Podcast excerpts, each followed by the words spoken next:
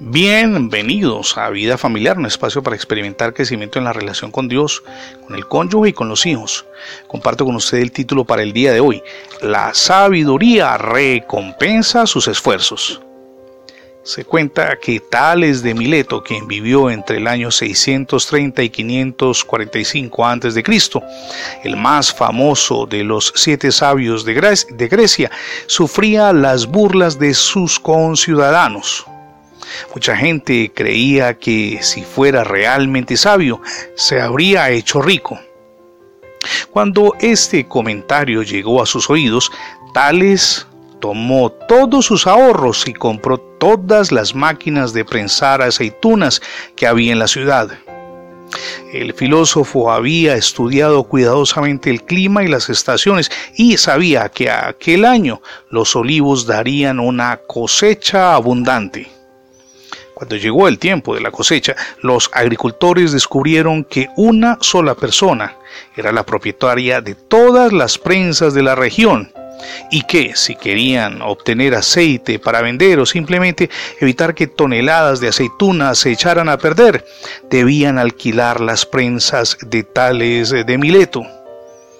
Como tenía este hombre un monopolio, este le permitió no solamente que cobrara las cantidades exorbitantes que creía oportunas, sino que además de eso tuviera estabilidad económica.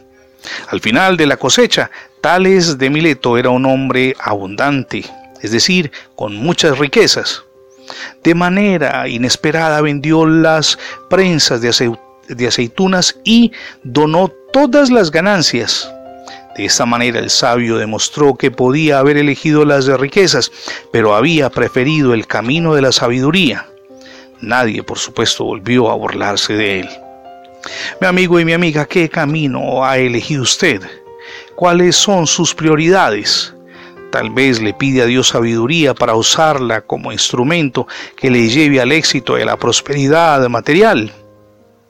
Así entendían la sabiduría los contemporáneos de Tales de Mileto y así la sigue entendiendo hoy la mayoría de las personas. Estas personas consideran que la economía es lo más importante. Pero ¿es este el concepto de sabiduría que presenta la Biblia? Por cierto que no.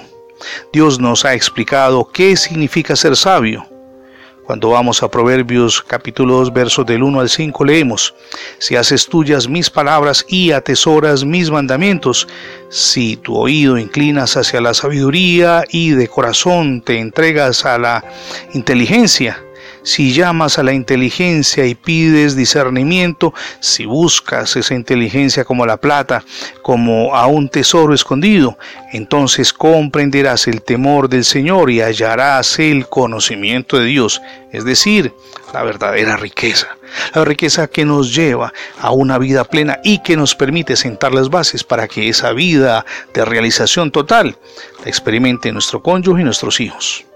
Hoy es el día para revisarnos y reorientar nuestras prioridades. Con la ayuda de Dios podemos hacerlo.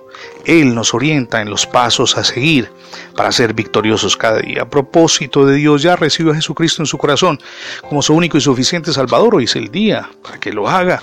Permita que Jesús reine en su vida, pero también en su familia. Es la mejor decisión que podemos tomar.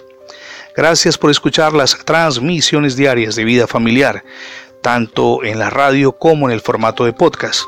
Recuerde que ingresando la etiqueta numeral Radio Bendiciones en Internet tendrá acceso a todos nuestros contenidos digitales alojados en más de 20 plataformas. Teníamos también para que se suscriba a nuestra página de Internet. Es facebook.com diagonal devocionales vida familiar.